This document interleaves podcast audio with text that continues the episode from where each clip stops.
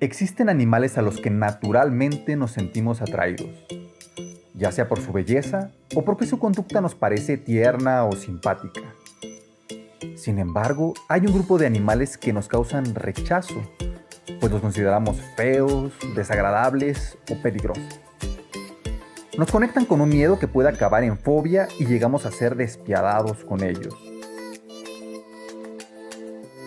Inspira ideas que unen presenta Biologando sobre animales incomprendidos. Rompiendo mitos. ¿Lo sabías?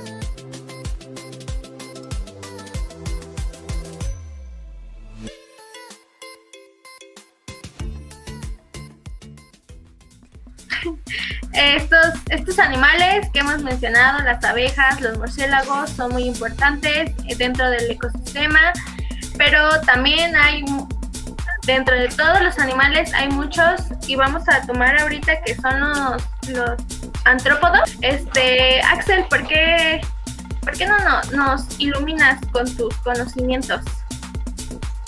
Bueno, pues yo creo que los artrópodos serían el grupo de animales más incomprendidos porque pues los artrópodos representan, este, bueno, están dentro de ellos este, las arañas, los escorpiones, cien pieces y pues más que nada de que haya mitos, todo eso, pues he notado y este es muy común que las personas vean que hay un animal de ese tipo en su casa y tienden a matarlo, ¿no? Piensan que te va a morder, te va a picar y te vas a morir, pero la realidad es que al menos aquí en México, pues este, en cuanto a arañas, solamente tenemos dos que son de importancia médica, las cuales son la viuda negra y la araña violinista, cuanto a escorpiones, solamente son siete especies y nosotros estando aquí en la Ciudad de México no contamos con ninguna de esas especies que son este pues de importancia médica, ¿no? Y bueno, pues más que nada aquí lo que se trata de hacer es como concientizar a las personas, porque ahora sí que esos animales tienen un papel muy importante. Y ahora sí que lo más importante que tienen ellos es eh, controlar más que nada plagas. Por ejemplo, este, los escorpiones, las tarántulas o arañas llegan a comer pequeños insectos como por ejemplo las cucarachas, que son este, de ciertas enfermedades. También este, mosquitos, moscas y hay tarántulas y cien piezas aquí en especies aquí mexicanas que llegan a comer este, también pequeños invertebrados como ratones que de igual manera son como que una plaga y pueden ser este, transmisores de enfermedades. No sé si ustedes ya lo sabían o qué opinan al respecto. Pues lo digo, yo, yo no sabía exactamente qué comían los, los escorpiones y, las, y los cien pies. O sea, me hace interesante saber, saber de esto. Sabía de las, de las avispas, por ejemplo, que te llevan a los ácaros a sus crías o, o de algunos otros insectos, pero, pero sí, la verdad es que se me hace súper súper interesante que tienen su papel y son súper super importantes como miembros pues, de, del planeta, pues de realmente sí, sí, este me, gusta, me gusta aprender más de ellos. Y también son, son fósiles vivientes, ¿no, Axel? Sí, porque bueno, de hecho los, los de la familia arácnida existieron hace 420 millones de años, al igual que los empieces en el silúrico temprano. Entonces, pues sí, como dices, son fósiles vivientes y bueno, enfocándonos un poquito a los 100 pieces, ahorita que es como temporada de, lluvias, todo eso, pues tienden a salir de la tierra y a entrar a nuestros hogares.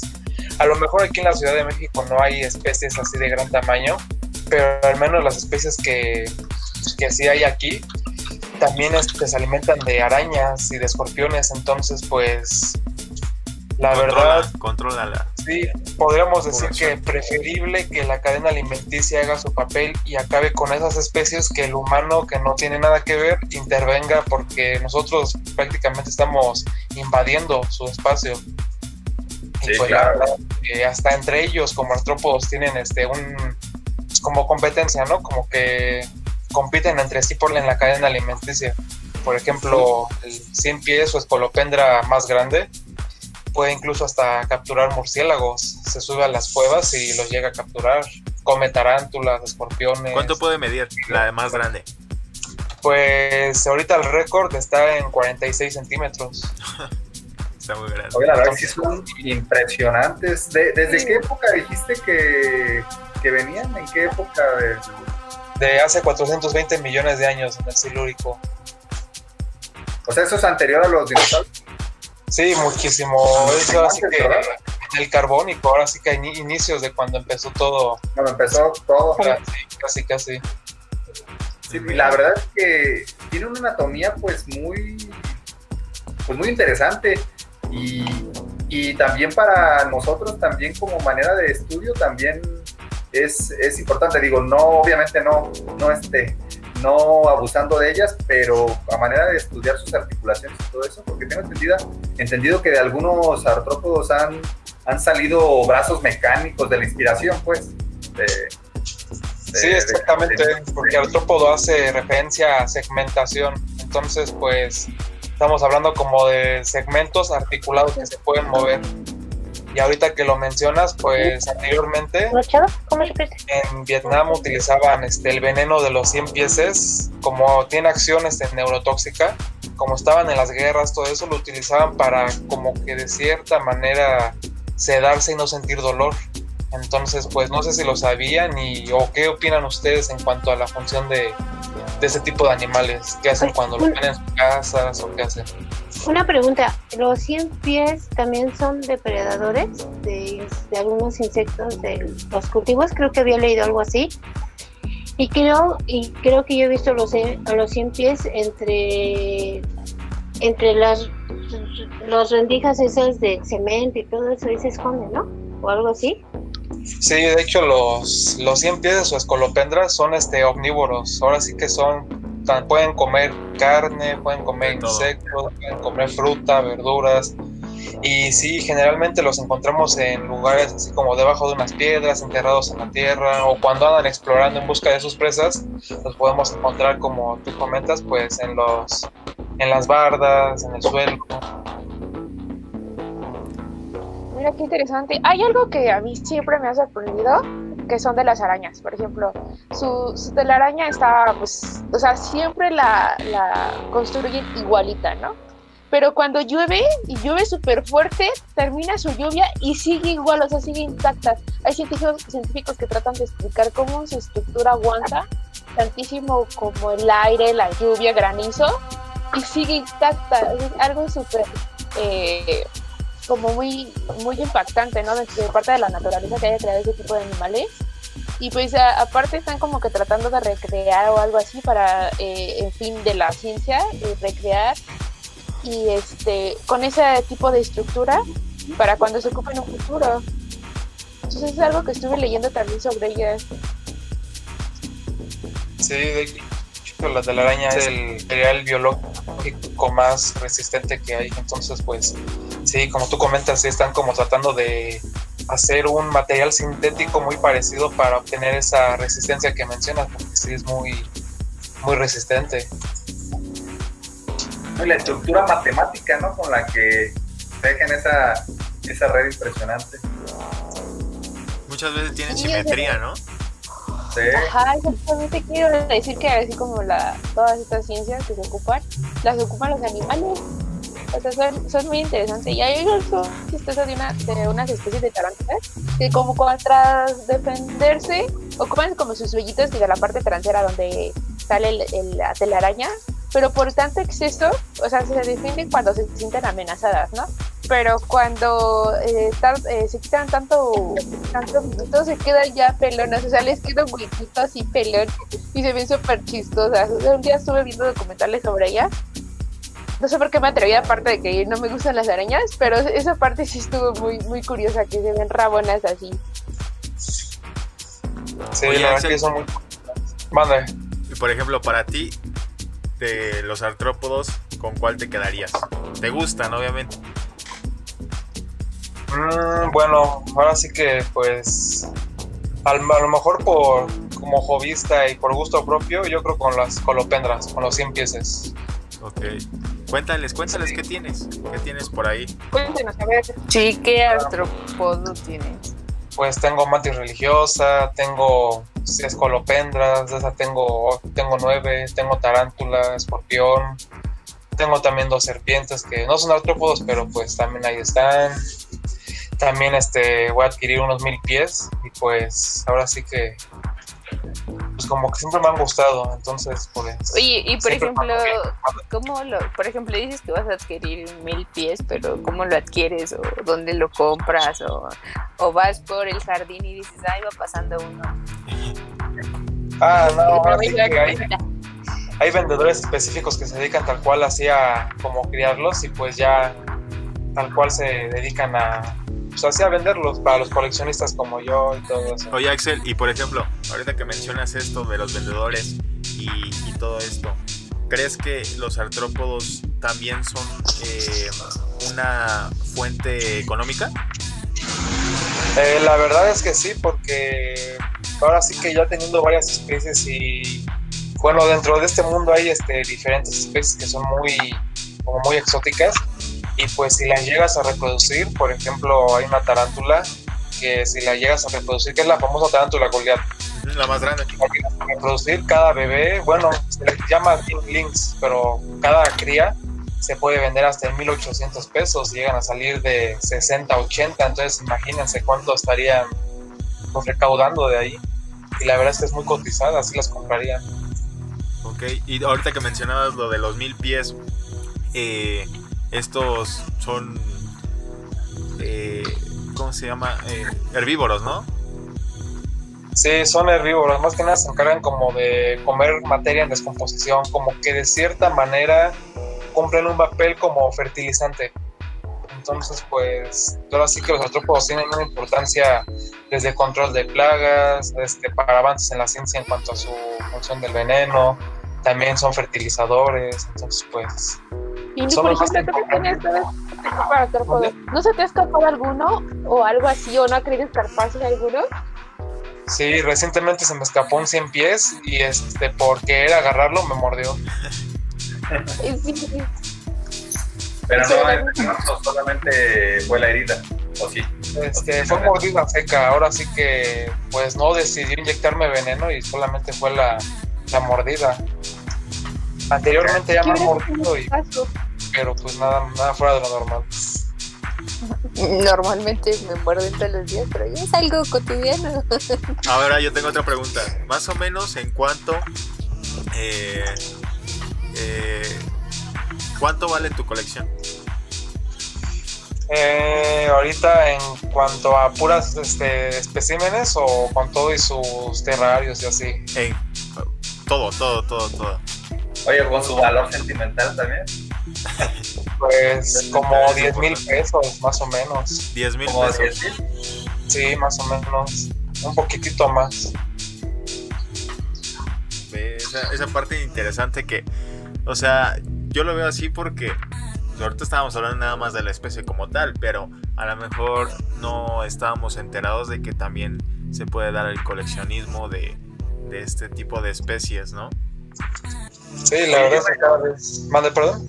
Yo me encontré aquí en la Ciudad de México un, no sé si era alacrán, supongo que sí, eh, chiquito, así como oscuro, eh, tirándole a negro. No podría decir si era exactamente negro, pero sí como tirándole oscurito. Eh, la verdad que fue fácil, o sea, digamos que en un frasco eh, con un palito, pues no me fue difícil. No, no, como que no, fue fácil, pues. Este, y lo, y lo tiré pues a un baldío que tengo aquí al lado. Eh, ¿Tú sabes qué podría haber sido? Este, ese como lacrancito. La, la verdad es que le debió haber tomado foto o algo, pues, pero, pero no, en ese momento, pues, lo, mi interés era sacarlo de aquí. Ah. Porque, Bueno, pues aquí en México es, es común la. Es una, hay una familia que se llama Bejovidae de escorpiones. Entonces, esos no, este, así como me lo mencionas, puede que haya sido de esa familia. o sea, puede ser que haya sido escorpión. Ajá, sí, escor- ahora sí que escorpión o alacrán es este lo mismo, tal cual. Porque muchas veces nos referimos a alacrán como los chiquitos güeritos y escorpión como los grandes negros, ¿no? Pero realmente es lo mismo. Ah, ok, ok. Y bueno, aquí, este, como me lo mencionas, pues sí, Pero esa especie que, es, que tú te imaginas que pudo haber sido no es muy peligrosa en cuanto a su veneno, ¿no? Sí. No, no, no representa este, importancia médica y de hecho el sería como, como el veneno de una abeja más o menos. Ah, pues entonces en una hora estaría yo ya. Sí, pues así que dolor, inflamación, tal vez este calentura y nada más, a menos que seas este alérgico al veneno. Pues sí. Sí, ahí sí ya sería otro. ¿Y tú qué recomiendas si te llega a, picar algún escorpión o morder algún alguna araña? Pues en ese caso, este, no matar a la especie, tratar de recolectarla para acudir inmediatamente a alguna clínica para que así los médicos puedan determinar qué, especie es. Ahora sí que determinar si representa importancia médica, porque pues sí hay, este, aquí en la Ciudad de México, al menos arañas, sí hay de importancia médica. Entonces lo más ideal sería no matarlas este, recolectarlos como comenta Iván que le hizo con un frasquito, un palito y este meterlos y acudir inmediatamente a una clínica o hospital para poder este para que determinen, ¿no? qué se va a utilizar si es una, un, un favoterápico que es antiveneno o tal vez un antihistamínico nada más para para bajar un poco la inflamación. ¿Cuál, cuál es la Lexoceles? Laxoceles reclusa, la violinista. Violinista. Ok. Oye, Sí, y para tener todos esos artrópodos, ¿necesitas algún certificado o, o algo? No necesariamente. Eh, pues para tenerlos como tal, no. Para distribuirlos legalmente, sí. Son las famosas PIMS o UMAS. Ahora sí que están registradas ante el Semarnat y te ceden como los derechos de que eres comercial, comerciante de ese tipo de animales exóticos.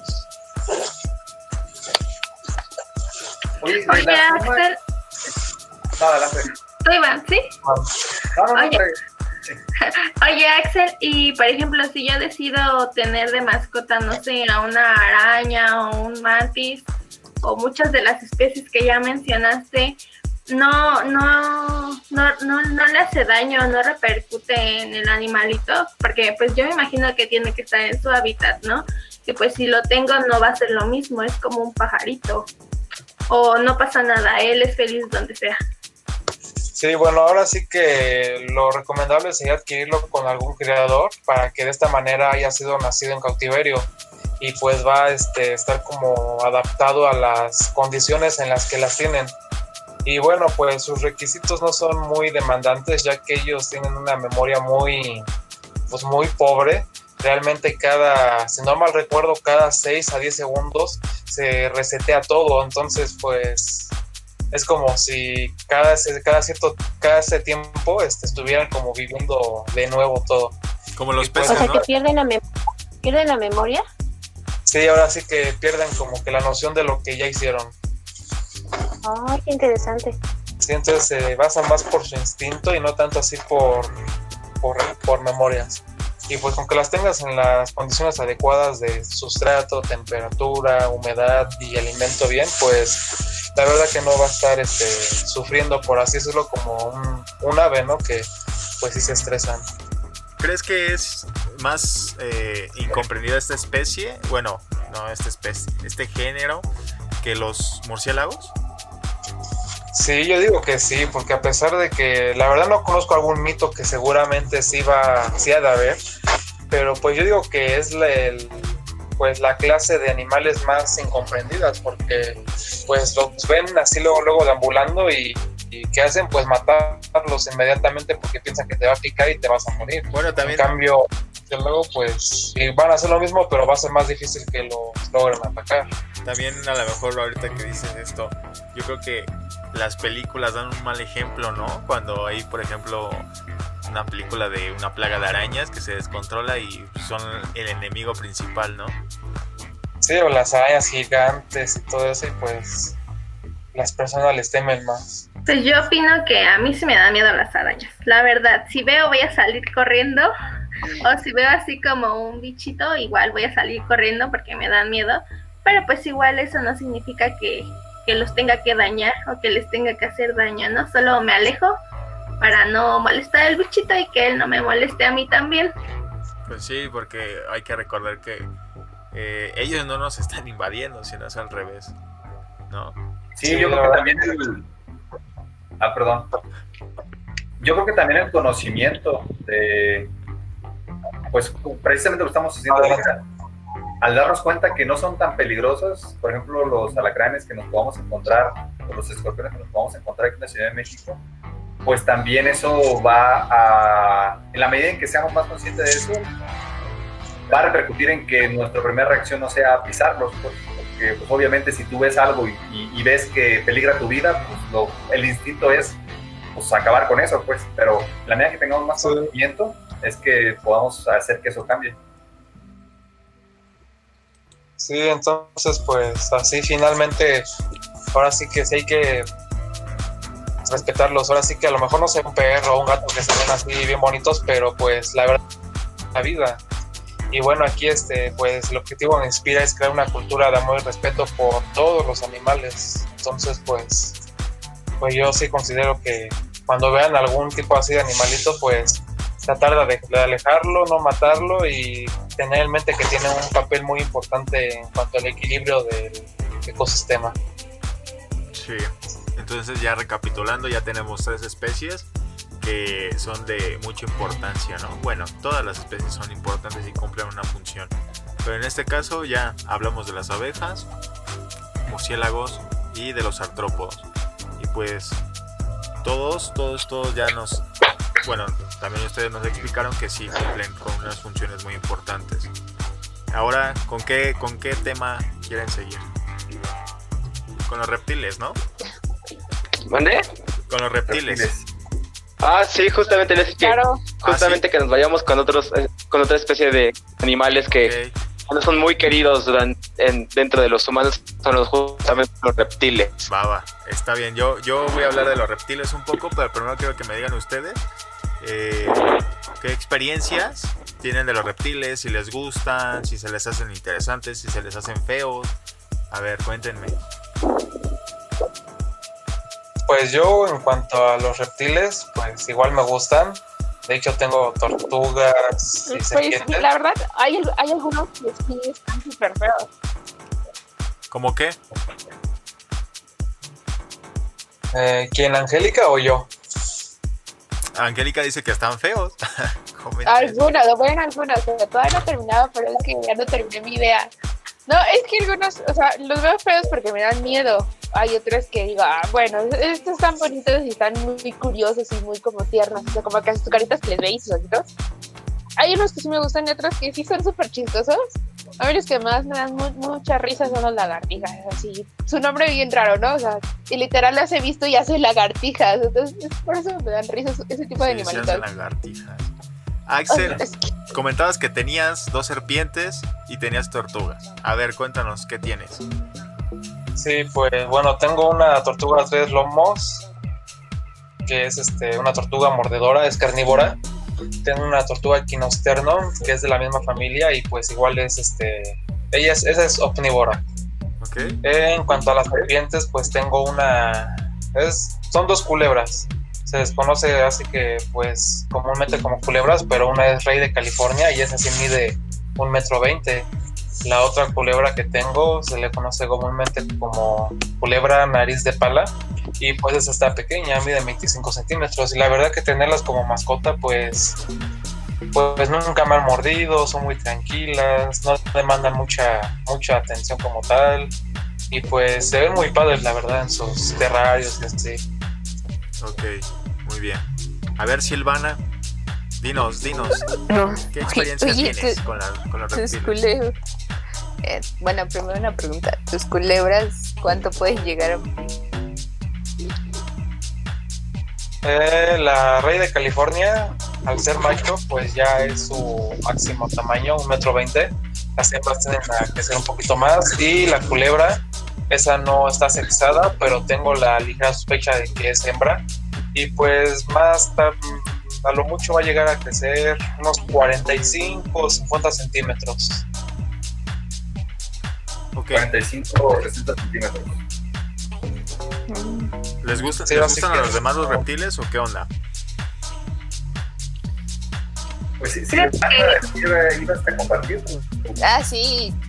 A, a mí como- creo que todo el mundo normalmente se me han metido lagartijas a la casa, pero la verdad es que la primera vez que se me metió, pues sí grité porque porque se subió a mi cama y ahí andaba. Entonces me dio ñañaras y pues pedí auxilio porque casi sentía que me, Casi te comía, me ¿no? comía. Cuando es muy pequeña yo sentía que ya me estaba comiendo. ¿Y no Y salió pues ya corriendo la- o algo? No, pues se quedó como en una esquina y ya mi abuelo lo único que hizo fue poner como una trampa con una caja y hacer que caminara hacia ese lado y ya pues ahí la atrapó. Y ya sabes cómo son los abuelos de, ay, haces mucho drama por nada, solo es una simple lagartijita. Te iba a comer. Era muy peligrosa. Exacto, eso fue lo que le dije a mi abuelo que seguramente me iba a comer. Monse, Iván, ¿qué tienen que compartir acerca de los reptiles? Pues también sí. Ah, bueno, tú adelante, Monte. No, tú, tú Iván. Bueno, eh, a mí la verdad sí me gustan, sí me gustan. Eh, por ejemplo, las tortugas se me hacen animales muy interesantes también por su longevidad y por su. y pues por toda. Sí, es- es- me encantan. Las tortugas sí me gustan.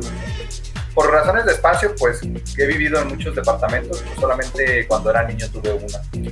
Pero sí, sí me gustan. Eh, en cuanto a serpientes y, y ese tipo de lagartijas y ese tipo de, de animales, pues sí tengo por ahí un poquito de, de- de pregunta de si, igual que, la pregunta que hicimos de si los artrópodos pudieran estar cómodos viviendo en cautiverio, ¿qué pasa en relación a los reptiles? Porque a lo mejor ahí sí podría verme yo con ha- haciéndole una, una- un hábitat con plantas y todo eso, pues, está padre. En el caso de los estanques de las, de las tortugas, pues me queda claro que está padre, pues. Pero también a lo mejor hace que recreando un hábitat con plantas en el interior podría estar interesante, pero, pero ¿cómo ustedes qué, opinión tienen de, de eso, de qué tan bien pueden estar en cautiverio? ahorita que hablas de eso, eh, las personas que tienen reptiles en cautiverio eh, se pueden dividir en dos. A lo mejor el tipo de personas que sí quieren recrear su medio ambiente haciendo terrarios, tratando de simular eh, los climas que tienen las especies en, en su entorno ra- natural. Eh, sí se puede, obviamente, dependiendo también el material de, del terrario que se vaya a hacer, por ejemplo, si es vidrio, si puede ser madera.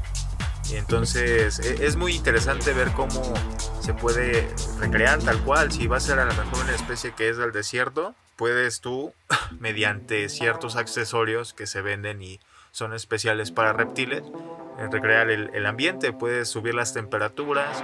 A lo mejor hay especies que pueden alcanzar 40 grados, o más bien en 40 grados centígrados es donde se desenvuelven bien. Eh, cierto tipo de luz. Y también del otro lado hay personas que a lo mejor este tipo de personas que se dedican a la comercialización de reptiles que prefieren más lo cómodo, tener a sus reptiles eh, bien. Este, ese tipo de personas tiene demasiados, ¿no? Entonces lo que tratan es economizar y también facilitar la higiene de, de cada ejemplar. Entonces es como que hay una disputa de entre este- este- estos dos tipos de, de personas, ¿no? Pero pues ta- también habría que ver, ¿no? O sea, una, una especie en un entorno natural pues se hace eh, oportunista a la hora de comer. En cambio, si tú tienes una especie en cautiverio, pues le tienes que dar de comer. Si obviamente tienes la responsabilidad con tu mascota, le tienes que dar de comer una vez a la semana, por ejemplo. O hay algunos que comen cada tres días. Entonces, por ese lado, los mantienes bien. Les das, eh, les das parámetros, les das a lo mejor vitamina, les das su, su comida. Si son insectos, si son eh, roedores, por ejemplo, si son frutas. Entonces, pues yo creo que sí puedes mantener bien a una especie en cautiverio. Y por Sí, fíjate ¿tú- que- ¿a ti ¿Te gusta mucho? ¿Cómo? ¿A ti te gustan mucho los reptiles? Claro que sí. Sí, yo. ¿Tienes yo- en casa?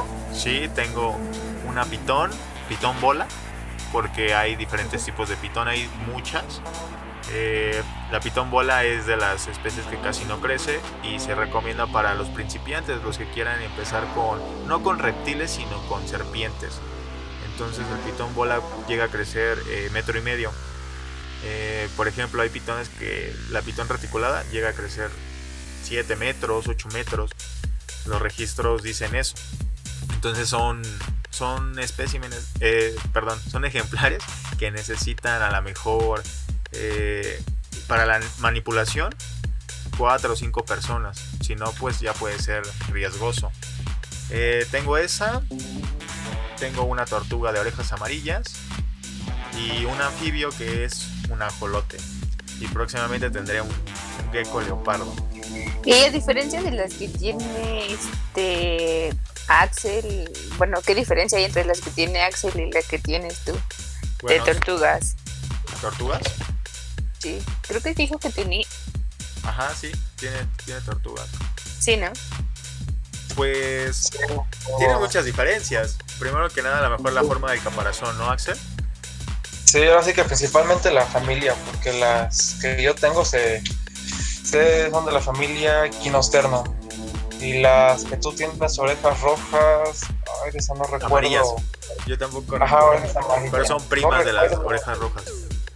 No recuerdo el nombre científico, pero es algo de elegance, pero no recuerdo el, no recuerdo la familia, pero sí es como, como muy separadas, porque principalmente pues su anatomía, su, su alimentación. Su comportamiento. Sí, exactamente. Sí, tienen varias diferencias. O sea, la de orejas amarillas es como la más común. La de orejas rojas es como la más común. La oreja roja. Ajá. Ah, la de oreja roja. Y la de orejas amarillas es como una. es- son primas. Oye, Monse, pero te arrebaté la palabra. Sí, No, ahora se están este- peleando ustedes dos. Sí, este, yo, yo, volviendo a lo del hábitat, por ejemplo, mi abuela tiene un jardín grande y tiene ahí tortugas que están sueltas en su jardín. Y quién sabe qué comerán porque nunca les dan de comer. o sea, es porque se entierran, ¿no? Están abajo de la tierra y solo cuando tienen mucho calor salen y ya sabe mi abuela que las tiene que mojar con la manguera pero, o sea, ni siquiera sé qué es, qué tipo de especies son, pero pues, por ejemplo, yo siento que ellas son felices ahí, ¿no? Porque ya hasta tienen ahí como su rutina de si tienen calor, ya saben que, que les dan agua y así. O sea, siento que si hablamos de tortugas, no necesitan así como que un hábitat en sí, ¿no? Solo que ellas se sientan cómodas. Pues toda especie necesita ciertos parámetros. Pues necesitan temperatura, necesitan luz, necesitan sus horas de oscuridad. Ahora sí que es su ciclo, su ciclo de luz. Eh, necesitan cierto tipo de alimentación. Las tortugas también son diferentes. Hay algunas que son terrestres y otras que son acuáticas. Eh, ah, también, bueno, también hay entre las acuáticas hay marinas, hay semiacuáticas también, por ejemplo. Entonces, todas necesitan eh, ciertos tipos de cuidados. Incluso las terrestres, si no tienen suficiente calcio y suficiente sol, porque ahí se hace una mancuerna entre el calcio y la vitamina D3 para que puedan eh, absorber eh, el calcio en este caso y puedan fijar, fijarlo a los huesos. Si no tienen suficiente de alguna de las dos, pueden generar piramidismo, que se, se les ve en el caparazón. Y se les deforma tal cual, ¿no? El caparazón. Sí. Ahorita ya chequé este, los géneros de las familias y las tortugas que yo tengo son de la, del género Quinosternon y las de orejas rojas y amarillas son este, Trichemis. Y ahí, como comentaba hace rato Iván, que se le hacían interesantes las tortugas por su longevidad. eh, y yo sabía que como son este organismos exotérmicos, o sea que liberan energía, pues no producen radicales libres como nosotros, que de hecho eso es lo que a nosotros pues nos va oxidando y nos va, nos va acabando. Entonces, pues al ser más eficientes, este, aprovechan de mejor manera la energía y pues al no producir esos este, radicales libres como comúnmente los conocemos, pues es por eso que llegan a, ser más longevas. Ok, ya entrando en tema, pues les puedo hablar un poquito de, eh, ¿cómo se llama? Algunos puntos que considero yo por los cuales los reptiles son importantes. Primero que nada porque han, ya son, son muy longevos, tienen millones de años en la Tierra y pues han prevalecido. Esa es una. La segunda es que ayudan al control de plagas. Eh, pueden controlar mejor mosquitos o cucarachas, como decía Axel hace rato, que las cucarachas eh, pueden transmitir enfermedades y también los, los mosquitos. También eh, el control de roedores, en este caso ratas, por ejemplo. Y si hay un control de roedores y de, de mosquitos o, o de insectos, también ayudan a mejorar el, eh, los plantíos y entonces como consecuencia o como beneficio pues el sector de la agricultura pues se ve beneficiado no, no tiene pérdidas. Eh, es una fuente económica y aquí volvemos a, a esto de el coleccionismo y toda la comunidad que se genera o que hay detrás de los reptiles. Incluso hay muchas, mucha industria que se especializa en la venta de alimento o en la venta de accesorios o las personas que se dedican a criar y comercializar reptiles de manera legal. Eh, también eh, cumplen un punto importante en el flujo de energía porque al ser parte de la cadena trófica pues van a, a cumplir ese círculo, ¿no? Entonces eh, tiene que ver con la creación de biomasa, por ejemplo. Algunas especies cuando eh, defecan, pues eh, hacen que los nutrimentos lleguen más rápido a las plantas y de esta manera puedan, eh, pueden aprovecharlos de mejor manera. Algunos reptiles son frugívoros y entonces van a ser polinizadores. También es un punto importante eh, el estudio de los venenos, el, estudio para la mejor curas de cierto tratamientos de cáncer, por ejemplo. Y también hay mucho estudio en la regeneración de partes de, de los reptiles, por ejemplo las colas, que sabemos que es un mecanismo de defensa cuando se sienten amenazados ciertos reptiles, desprenden una parte de, de su cuerpo y salen corriendo. Y pues ya, esos son los puntos que yo tenía que contarles. Muchas gracias, Miguel. Pues sí, la verdad es que son animales súper interesantes, como todos los que hemos estado viendo. Y, y bueno, no sé qué opinen, pero podríamos pasar eh, hablando de esta especie tan interesante de los reptiles. Pero antes Bueno, de, adelante de- tú, ¿puedo eh. aportar algo, Iván? Antes Sí. de cambiar de tema, fíjate que este tipo de, de animales de los reptiles están muy casados. O sea, sí es una especie que hay que cuidar porque si no va a estar en peligro de extinción, ya que pues son ocupados muchísimo dentro de la industria gastronómica en la cuestión gourmet. No sé si aquí en la Ciudad de México conozcan el mercado de San Juan.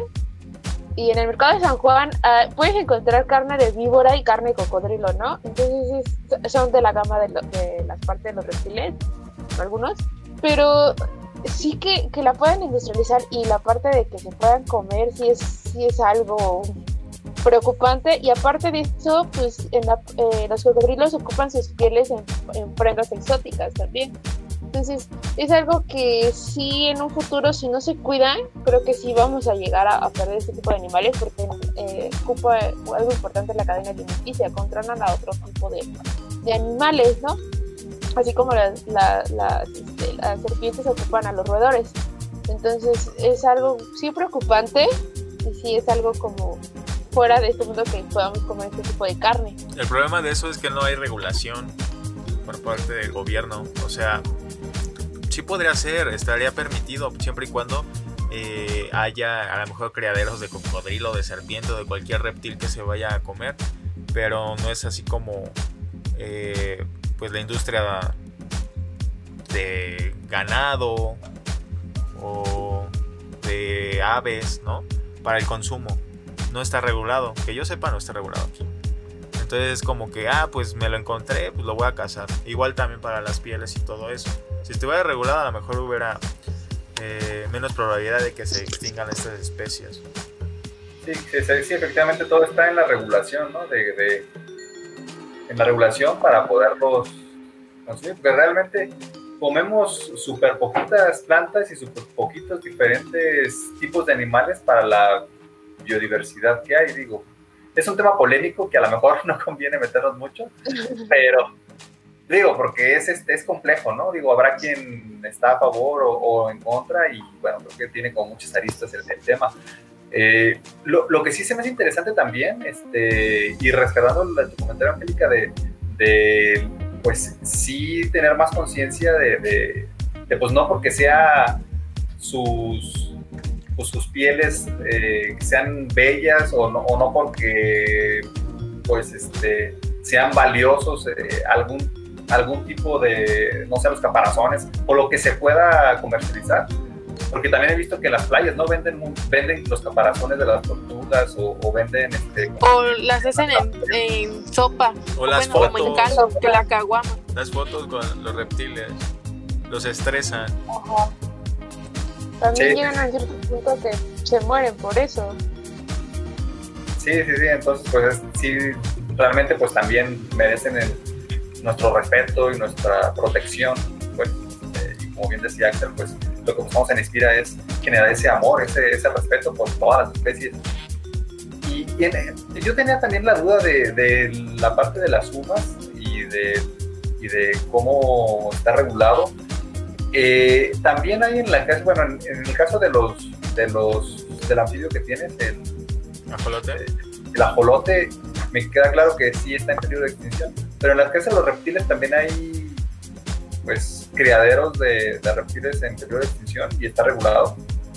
Pues es que yo tengo entendido que los humas, la- las humas se dedican más que nada a la preservación eh, y también este tipo de, de organizaciones eh, están más que nada en el entorno donde se donde, donde se da la especie. Eso yo tengo entendido. Y Sí, es verdad. y las PIMS, esas sí pueden ser en instalaciones, puede ser en tu casa, puede ser en cualquier lugar siempre y cuando cumplas con ciertas normas y más que nada es para eh, comercializar y para criar, tener esos permisos. Pero más que nada las, las sumas yo tengo entendido que es para darle eh, ese mantenimiento a la especie, que no se extinga. Tratar de preservarla. Sí, es verdad, para eso es la, la suma. sí. ¿Alguien más quiere aportar algo? ¿Les gustan algunos? ¿Les gustaría tener al, algún Algo, tipo de algo importante también es que se, se llega a decir que pueden ser algunos. Algunos pueden hacer la partogénesis. ¿Saben qué es eso? Creo que No. aquí reprobaron todos biología. Sí, Sí, sí, sí. Axel sí No, sabe. lo a siento. ver que nos explique Axel. Axel, por favor.